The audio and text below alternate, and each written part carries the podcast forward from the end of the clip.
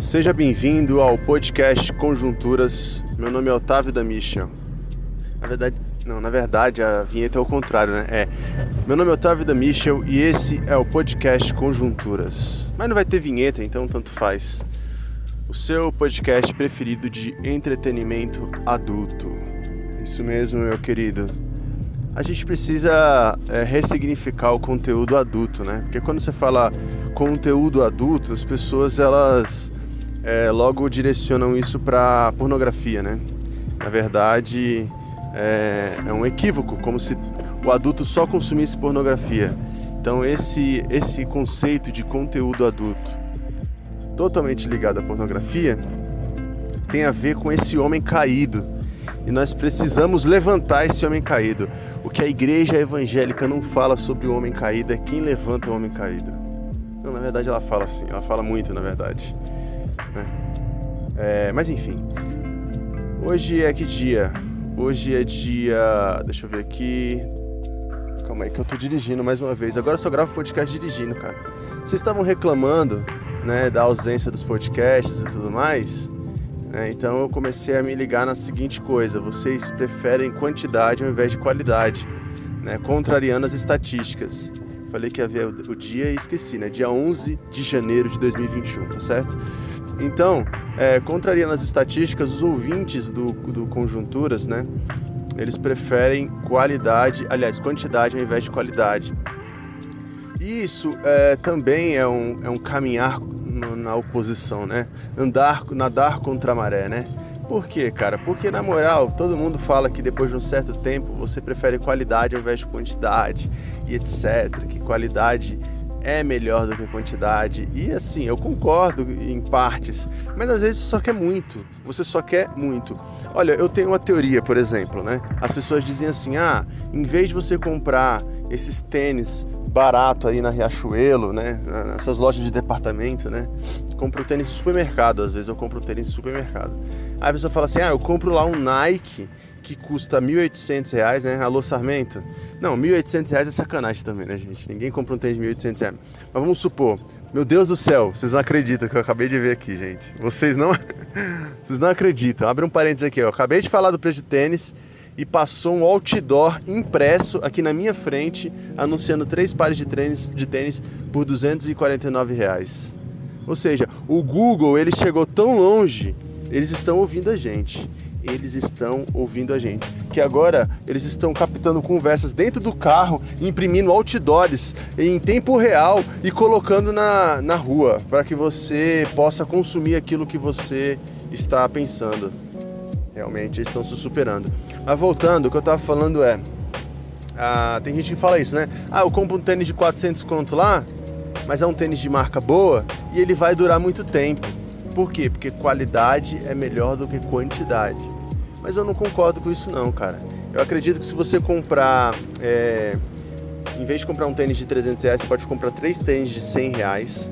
Eles vão durar menos? Claro que vão durar menos. Um tênis de 400 reais ou de 300 reais, que é o exemplo que a gente está usando, ele poderia usar, durar aí, por exemplo, um ano, sacou? Mas se você comprar três tênis de 100 reais, cada um deles vai durar basicamente quatro meses, que também dá um ano.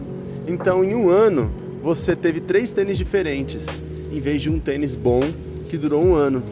Aí você fala assim, cara, mas isso aí não faz sentido porque as pessoas preferem qualidade ao invés de quantidade. Mas é como eu acabei de dizer, nem sempre. E, por exemplo, se você é um cara que gosta de diversidade, diversificar o seu look e etc e tal, é melhor você ter três tênis é, num ano do que ter um só. Sacou? Então, e agora? O que você tem a me dizer, hein? Cadê o seu Deus agora? Ainda tem uma questão nem sempre eu estou disposto, aliás, nem sempre não, quase nunca, ou nunca estive, porque eu acho que eu nunca comprei um tênis de 300 reais, disposto a botar 300 conto num tênis. Mesmo que no final das contas eu acabe gastando 300 conto num tênis de um ano, eu prefiro me iludir com a ideia de que eu comprei um tênis de 100 reais, entendeu? Por quê? Porque eu quero quantidade também. Quantidade também é importante, também é válido, sacou? Às vezes você está entre comer um hambúrguer, por exemplo, né? Que ele é extremamente gourmet, vamos usar essa expressão que eu odeio, mas ela conversa bem né, com o populacho. Vocês são populacho, tá? É, gourmet né, que é aquele hambúrguer que tem ingredientes requintados, nobres e selecionados, às vezes você prefere, em vez de comer isso, comer um podrão grande, que você possa comer dois, por exemplo, porque às vezes a quantidade é melhor que a qualidade. Então, o ouvinte do Conjunturas acabou optando pela quantidade ao invés da qualidade. Então, não estou mais gravando podcast do estúdio, né, porque eu montei um estúdio, né, dica-se de passagem, reformei ele recentemente, inclusive. Né, um estúdio com microfones, fones de ouvido de, de boa qualidade, cadeiras extremamente confortáveis, etc. Mas eu estou gravando no carro. Por quê? Porque a falta de tempo também ela me consome, né? Então, como eu não consigo mais parar para fazer o podcast, e eu sei que isso ajuda vocês, né? Eu sei que o podcast ele é um, um grande respiro na sua semana que pega transporte público, né? Para você, caro amigo proletaria, proletariado, né? Que está aí todos os dias gastando três horas mais ou menos no transporte público. Eu não vou fazer mais conta nesse podcast, que é o último podcast que eu fiz uma matemática aqui, a galera ficou zoando que eu não sei contar, né? Que eu sou analfabeto funcional ou semi-analfabeto, ou semi-analfabeto funcional, que é pior ainda. E mas enfim, esse podcast é para isso, para você que vai para o trabalho todos os dias, ter um conteúdo aí para te acompanhar, para que você não se sinta sozinho. Demorou? Então eu quero conversar com vocês aqui hoje sobre sobriedade. Sobriedade. Essa semana um, um grande pastor é, brasiliense aí, conhecido é, por ser um, um cara mais macho do que todo mundo, disse que eu, como líder da coletivação, já fui sóbrio há cinco anos atrás, mas hoje eu tô, é, tô doidão né? Por conta das teologias inclusivas, etc e tal. E eu fiquei pensando muito nessa palavra, né? Sobriedade. Como é que a gente... Aí o que acontece? O primeiro fato é o seguinte, cara. O tanto de pessoas que me mandaram essa mesma postagem, é... eu até pensei que eu tinha feito alguma coisa errada, né? Quando eu abri meu Instagram e eu vi lá muitas DMs, eu fiquei pensando, cara, pronto, né? Fui cancelado. Chegou meu grande dia, chegou meu grande dia, fui cancelado, me descobriram, descobriram que eu sou uma farsa, que na verdade eu fico falando uh, é, coisas que eu não vivo e pronto, me cancelaram. Mas na verdade não era esse momento ainda. Era só alguém dizendo que eu era sóbrio há cinco anos atrás. Uh, o que eu primeiro me surpreende porque alguém ter me achado sóbrio teologicamente em algum momento já é um motivo de muita de muita vaidade para mim, né? Porque eu não sou teólogo, né? Tô longe disso. Às vezes eu acho que eu tô até longe de ser pastor.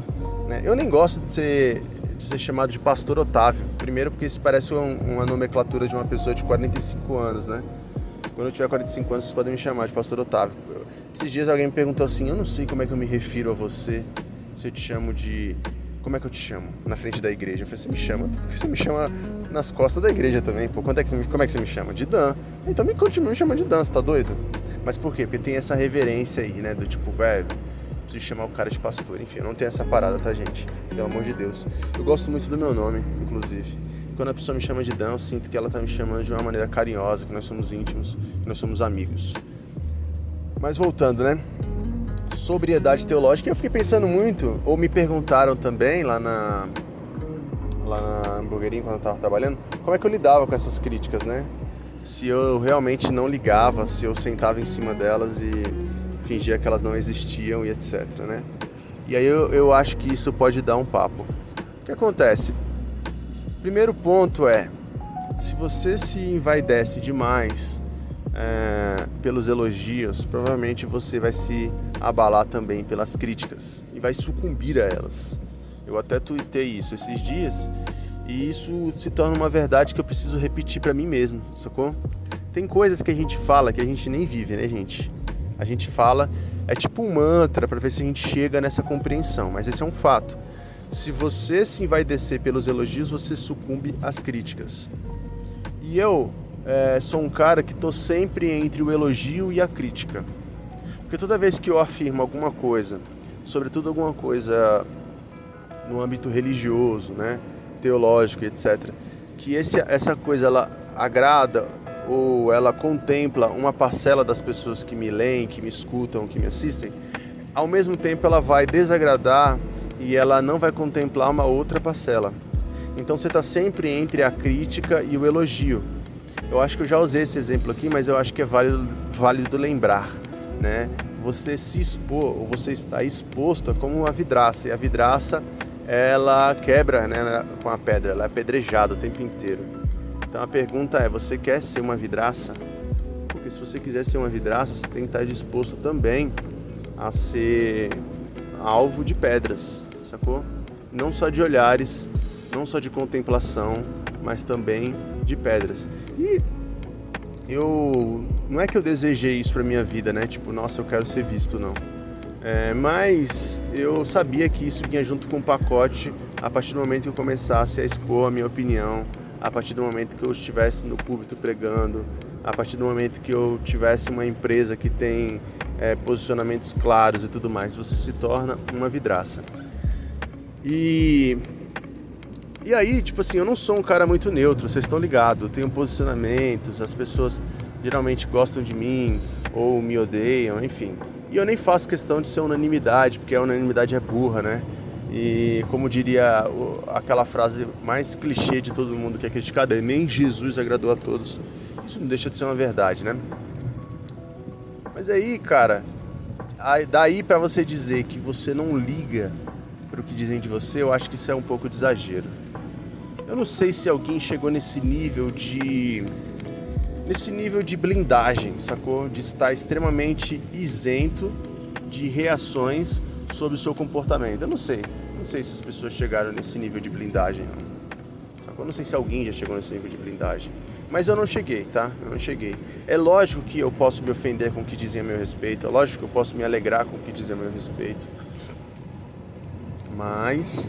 Uh a gente procura manter a sobriedade é, afirmando a nossa identidade, reafirmando a nossa identidade. Quem nós somos, o que pensamos, para onde vamos, de onde viemos, né? qual a nossa missão, o que a gente acredita de fato. Então essas paradas aí fazem a gente manter os pés no chão. Por um momento na minha vida eu fiquei muito vulnerável a isso, sabe? vulnerável do tipo assim, eu permitia que as pessoas dessem muitas opiniões sobre mim. Hoje em dia eu não permito tanto assim não. Não é que assim, não é que eu sou também não é que eu tô blindadão não, sacou? Não é isso, mas assim, quem é, né? Depende de quem é, cara. A gente faz parte da minha história, faz parte da minha vida. Essa crítica ela vem de alguém que eu considero, que eu tenho respeito, tá ligado? Porque aí ela começa a fazer mais sentido. Se não, pelo amor de Deus, né? Quem é você para acabar com o meu dia e dizer que eu sou um lixo? Quando na verdade eu sou um luxo. Mentira, eu não tenho essa. Eu não tenho essa autoestima. Minha autoestima é baixíssima, gente. Baixíssima, baixíssima. Né? Eu já falei pra vocês, eu posso passar semanas sem me olhar no espelho. E a, essa autoestima. A minha autoestima é, como é que eu posso dizer, visual, estética, né? A minha autoestima quanto aquilo que eu falo, quanto aquilo que eu penso, quanto as minhas capacidades é pior ainda.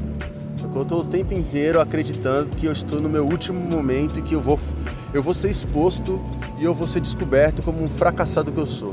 Eu estou o tempo inteiro assim, ah, aquela síndrome do impostor, eu não mereço os lugares que eu estou. Demorei pra caramba para acreditar que eu merecia a parceira de vida que eu tive. Que eu tive não, que eu tenho, né?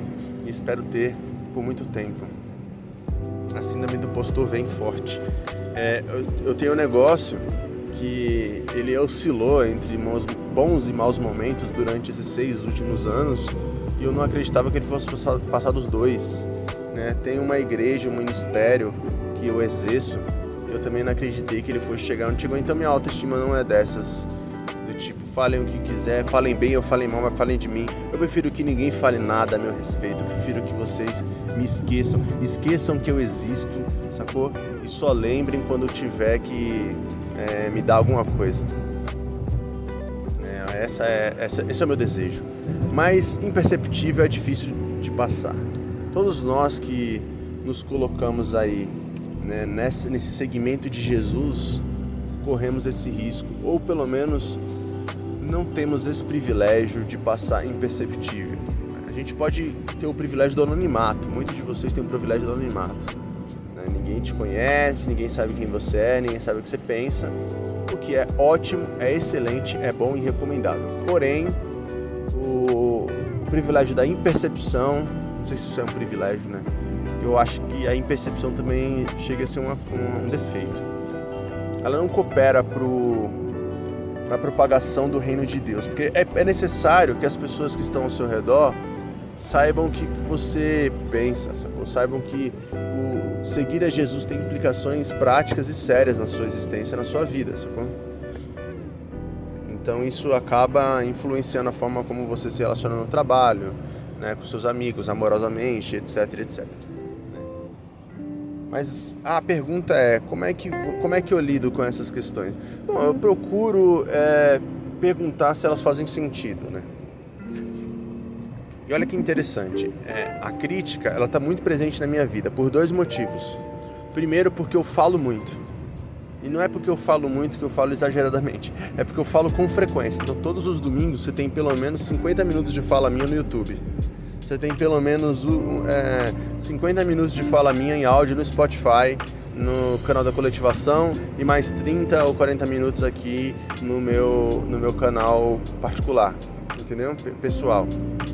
Aí você tem texto, não sei o que lá. Então quem fala muito se expõe. Esse é um primeiro ponto. Segundo, porque eu tenho um negócio, eu tenho um negócio privado, mas ao mesmo tempo que ele se torna público para as pessoas, que é um restaurante. E esse restaurante ele é passível de críticas o tempo inteiro, até porque ele vive em constante mudança. Então toda vez que eu mudo alguma coisa, que eu altero um cardápio, que eu mudo o lugar, que eu mudo o endereço da loja, que eu mudo a logo da loja, que eu mudo isso, que eu mudo aquilo, eu vou receber feedbacks mesmo que eu não queira. Eu não preciso perguntar o que as pessoas acham. Elas vão dizer, entendeu? Então é, é necessário aprender a lidar com isso. Senão você fica louco. Semana passada, por exemplo, teve um caso interessante lá no restaurante que eu trabalho. Uma, um grupo grande de pessoas chegaram e eles pediram para fazer uma reserva para comemorar um aniversário. E a gente reservou a mesa para eles e começou a chegar os convidados. Convidado, convidado, convidado, um monte de gente. E aí, no final do, do, do, da comemoração, do rolê deles, da refeição deles, eu percebi que eles estavam um pouco insatisfeitos. Eles reclamaram um pouco do ponto da carne, que a gente não altera. Eles reclamaram sobre coisas que eles achavam na loja que não estava né, atendendo às necessidades deles.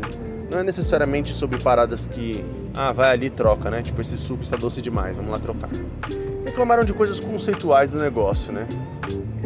O que me fez já imaginar de cara, falei, essa galera não está satisfeita e tal, mas tem coisas que dá para mexer, tem coisas que não. Ok. Aí eles foram embora. No dia seguinte, eu recebi uma mensagem da minha cunhada dizendo o seguinte: Olha, indiquei o seu restaurante para um, minha chefe comemorar o aniversário dela. E ela foi e eles odiaram, não gostaram, disseram que nunca mais vão voltar, que acharam uma droga, um lixo e tudo mais. E nesse mesmo dia, uma pessoa fez uma avaliação negativa, que eu julgo ser uma dessas pessoas da mesa, é, no Google, dizendo que a gente era muito ruim, que tinha caído a qualidade e tudo mais. Eu fiquei pensando muito nisso, né? Eu falei, cara, as reclamações que essas pessoas aqui estão fazendo tem a ver é, com uma melhoria que eu possa empregar. Né? Eles reclamaram do ponto da carne, que é uma coisa que é conceito importante para nós, e do sal da carne, o tempero da carne. Né? Disseram que a carne estava sem sabor. Desculpa, gente, tomei muito remédio para gripe, tô morrendo de sono dirigindo e morrendo de sono. Mas é você que está me mantendo acordado, você, caro ouvinte. Entendeu?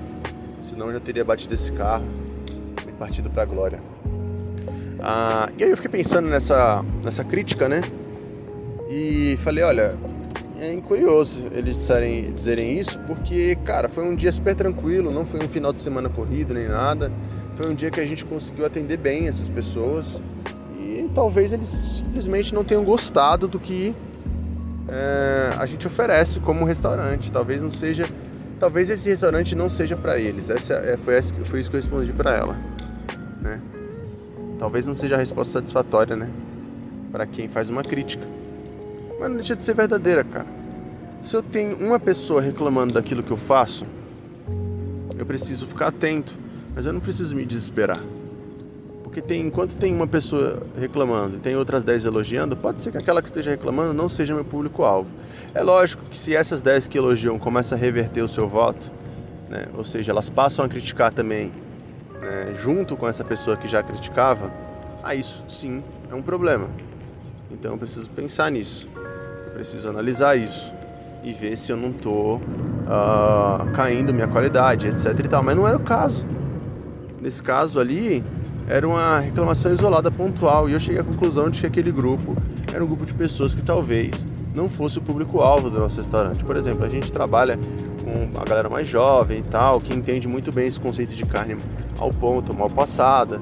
Então, quando chega uma pessoa mais de idade ali, por mais que eu, queira, eu me esforce para atendê-la e a gente faz umas recomendações para ela comer a carne do jeito que ela quer, etc., ela não é o meu público-alvo, entendeu? Então não tem como ela falar assim, ai, senti falta de um, de, de, de, um bingo aqui no seu restaurante, não sei o que lá. Eu não vou atender essa, essa, essa exigência, porque não é meu público-alvo. Vou abrir um parênteses aqui. Minha mãe teve um negócio, né? Também. Minha mãe já teve uma pastelaria muitos anos atrás. E eu lembro que minha, minha mãe era o seguinte: ela é totalmente é, vulnerável a qualquer sugestão e crítica. A pessoa chegava lá, fala na pastelaria e falava assim: tem pão de queijo? Pessoa, não, não tem. Deveria vender, viu? Aí pronto. Semana, semana que vem ela tinha pão de queijo. Aí a pessoa voltava lá e falava assim: tem café com leite? Não, não tem. Aí na semana que vem ela colocava café com leite. Chegou uma época que minha mãe tava vendendo pastel e Capital Cap, que é tipo uma telecena aqui de Brasília. Aí eu fico, mãe, o que tem a ver isso aqui? Ah, não, porque as pessoas querem, a pessoa procura. Então você tem que entender quem é o seu público-alvo, quem são as pessoas que você quer agradar. Se você, quando eu falo de público-alvo, parece até uma linguagem, só uma linguagem genérica de negócios, né? Mas não, não, não. Eu não tô falando só disso não, tá, cara, cara ouvinte? Eu tô falando também de você entender quem são as pessoas que você quer agradar, que você quer arrancar suspiros e elogios. Isso também vai ajudar você a identificar quem você deve ou não escandalizar, né? Como assim, Dan? Você tá maluco? Existe alguém que você queira escandalizar? Não, não é quem você quer, não é bem isso. Me expressei errado. É porque é o seguinte, esse lance de não escandalizar ninguém é um fardo muito pesado, cara. Porque ao mesmo tempo que tem gente que fala assim, olha, eu não bebo para não escandalizar os meus irmãos, eu entendo isso, né? Escandalizar é fazer tropeçar, tá? Para você que é novo na fé, para você que não entende muito desses termos evangélicos. É como se uma pessoa deixasse, se afastasse de Jesus por sua causa. Você causou um escândalo na vida dela. Mas isso aí, cara, é bem subjetivo, porque tem gente também que é melindrosa pra caramba. Então, no final das contas, fazer tatuagem, cortar o cabelo, fazer, usar uma maquiagem, tudo isso pode escandalizar alguém. Então, você escolhe quem é o seu público-alvo. Vocês estão compreendendo esse conceito? Sim ou não? Me responde aí. Ah, que bom que você compreendeu. Então, uh, eu fico pensando muito nisso. Será que essas pessoas aqui que estão me criticando, me elogiando, são o meu público-alvo? Será que essas pessoas que estão me criticando e me elogiando são pessoas que eu quero, que eu tenho em grande estima? Entendeu? Porque assim, a crítica de alguns é um elogio para você, entendeu? É um elogio à sua pessoa ser oposição ou ser criticado por algumas pessoas, entendeu? É, isso é importante. E aí eu cheguei a essa conclusão de que cada dia mais eu preciso aprender essa verdade na minha própria vida, que é não me vai descer como elogio para não sucumbir à crítica. Né? E aí eu falei para vocês que eu também fico entre sempre o elogio e a crítica ali de maneira constante. Tanto na minha, no meu restaurante ali, que não eu falei, crítica e tal. Aí a pessoa vai lá, come faz uma avaliação. Uma merda, um lixo. Achei horrível, caiu a qualidade. Aí você fica, caraca, velho, será que realmente eu nossa, perdi muito, né, mano? Eu perdi muita. Perdi muito, velho. Meu negócio já tá uma merda já e tal. Você começa a perder a esperança, né, velho? Ou essa pessoa estava no mau dia, foi comer no seu restaurante num, num período em que ela não estava bem, num dia que foi ruim para ela e etc. Pode acontecer, tá ligado? Então eu tô levando em consideração muito isso também. Outra coisa é você levar em consideração o elogio emocionado também. Né? Tem clientes aqui que são mais que amigos, que vão chegar aqui e falar: Caraca, velho, está definido. Você faz o melhor hambúrguer do Brasil. Aí você vai lá e acredita nisso, né? Você acredita nisso, você fica envaidecido, você fala: Olha, dizem por aí que o melhor hambúrguer do Brasil é o meu, não sei o quê. Aí você vai lá e coloca um prego na, na parede e uma placa lá segundo melhor hambúrguer do DF. É lógico que eu vou usar isso para vender, eu não sou besta, né? A gente ganhou um ranking aí do segundo melhor hambúrguer do Distrito Federal entre 30 hamburguerias que foram experimentadas, eu, eu fiquei envaidecido? Não fiquei envaidecido, mas eu vou fazer o que com isso? Eu vou pegar essa, essa, essa afirmação, esse ranking, e eu vou nadar em cima dele, meu amigo. Eu vou fazer um quadro, eu vou fazer um post, eu vou nadar em cima dele. Agora, eu preciso tomar cuidado. Preciso tomar cuidado porque ao mesmo tempo que alguém pode achar que eu sou o melhor, alguém pode achar que eu sou um lixo e se eu acreditar em tudo isso eu tô ferrado. Eu vou viver altos e baixos o tempo inteiro. Tá ligado?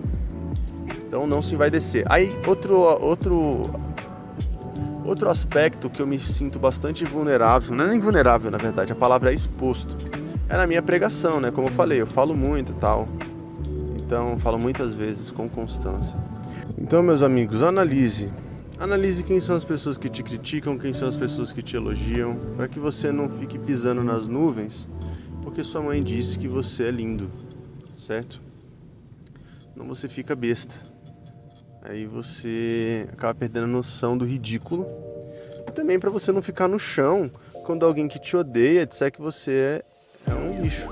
Porque às vezes essa pessoa ela já te odeia e nada que você fizer vai fazer ela mudar de ideia e ela está predisposta a te odiar de uma maneira tão fiel que ela vai fazer questão de se de te acompanhar mais do que qualquer hater, mais do que qualquer inimigo. Sacou? A época que eu era sóbrio, né? A sobriedade está justamente nisso aí, cara. Em não se embebedar-se com a vaidade do elogio. Você é o melhor. Você é a melhor, tal fico feliz de saber que tem gente que aprecia aquilo que eu faço e tal. Também não sou hipócrita, o, o, famoso falso modesto, né? Que você diz, ô, oh, parabéns aí pelo que você fez. Que isso, meu amigo, eu sou um lixo. Eu sou. Eu sou uma merda, eu sou a, a, a mosquito do, do cocô do cavalo. Eu sou nada, toda a glória de Deus e etc e tal. Esses falastrões aí também não me convencem, não agradece, fala, pô, obrigado, fico feliz. É lógico que isso motiva, tá ligado? Quando vocês mandam mensagem aqui, cara, gosto muito do seu podcast, adorei aquele texto que você escreveu, ouvi a pregação de domingo, isso me tocou tal. Essas paradas vão sendo combustível, vão motivando a gente para continuar e fazer mais e mais. Mas isso não pode ser o motivo só, tá ligado? Eu não posso basear-me somente nisso. De feedbacks necessários. Os feedbacks é, necessários, eles são doloridos às vezes, tá ligado? Pessoas que te amam, que vão te falar a verdade e tudo mais. Da mesma maneira, eu não vou ficar caído e nem vou ficar é, triste ou frustrado porque eu não consegui é, unanimidade de elogios, unanimidade de positividade, de afirmações positivas sobre aquilo que eu sou, sobre aquilo que eu faço. Não, por favor, não sejam assim, tá certo? É, então é isso. Acho que a, a, a afirmação da nossa identidade, saber o que nós somos, para onde viemos, aliás, de onde viemos, para onde vamos, isso vai deixando a gente mais seguro. E o tempo também, né, cara? O tempo também vai deixando a gente mais seguro. Antigamente você recebia uma crítica quando você era mais jovem, você ficava arrasado. Hoje em dia você já fica, já pondera mais. É importante que você não fique impenetrável, é importante que você não fique inabalável, porque isso também pode deixar você soberbo, né? Mas, pô, também pelo amor de Deus, você merece ser feliz, você merece usufruir daquilo de bom que acontece na sua vida. Você não é esse lixo todo que as pessoas dizem a seu respeito. E nem é, esse último biscoito do pacote aí que você está se achando. Sacou? Vamos nessa, vamos ser, vamos, vamos prezar pela mediocridade. Ou a medi, ou, ou ser mediano, mediano. As pessoas não gostam dessa palavra. Ai, não seja medíocre. Seja acima das expectativas. Mas eu vou te dizer, cara. Ser medíocre ia salvar a pele de muita gente aí. Vocês não estão sendo. A gente não, às vezes não está sendo nem o básico. E está se achando acima da média. Então vamos normalizar a mediocridade? Vamos normalizar o médio, estar no meio, não ser nem 8 nem 80, ficar ali na meiuca. Ainda às vezes é, é, é, é importante. Hoje eu, hoje eu tava ouvindo uma entrevista do Chico Barney, né? E ele disse uma coisa. Chico Barney é um crítico de TV, não sei se você conhece. Ele fala muito de Big Brother. Hein? Eu, não escuto, eu não assisto Big Brother, mas eu sei quem é ele. E aí ele fala o seguinte, ele fala, eu gosto de viver no rasinho, sem grandes emoções, sabe? não quero ser lembrado por todo mundo. Eu estou na vida a passeio, né? Em contraponto, há muita gente que diz assim, eu não estou na vida a passeio, tal. Ele fala assim, não, eu estou na vida a passeio. Eu, eu, eu quero que você é, não tenha muitas perguntas para fazer a meu respeito, que você esqueça meu rosto rápido. E parece não ser um, um plano dos mais almejados por todos, mas é um plano real, tá ligado? É um plano real. Para muita gente, é, viver de maneira mediana já é suficiente. Né? E eu acredito que a gente precisa sim normalizar a mediocridade, o mediano, sacou? Agora, é lógico, né? Tem outras questões aí envolvidas nisso que você não pode se acostumar. Não... A Bíblia diz que você que você que Cristo quer te dar vida, né? E vida em abundância. Para que você não viva de maneira mais ou menos. Então, quando se trata da sua dignidade, que você procure abundância, que você procure integralidade, completude, tá ligado? Mas não ficar nessa de tipo assim, ai, será que eu estou num trabalho que me faz 100% feliz? Cara, isso é muito, isso é tão subjetivo, tá ligado? Isso, isso também parece ser tão utópico que às vezes nem é possível um trabalho que te dê 100% de, de felicidade, um relacionamento que você esteja integralmente satisfeito. São coisas que parecem fugir um pouco da realidade, tá ligado? Então, assim, aí nesse caso que eu tô dizendo para você, mano, vamos se acostumar com a mediocridade, vamos se acostumar com o mediano e vamos ficar felizes aí, galera. Tá ligado? E aí, quando você estiver sendo criticado, quando você estiver sendo elogiado, amado, adorado, ovacionado, você não vai ficar maluco, porque você está sempre ali no pensamento da mediocridade. Viva a mediocridade! Uma salva de palmas. Que discurso, hein, gente? Esse é o discurso. É um, é um discurso totalmente contra a corrente, né? Todo mundo está dizendo para você sair do rasinho.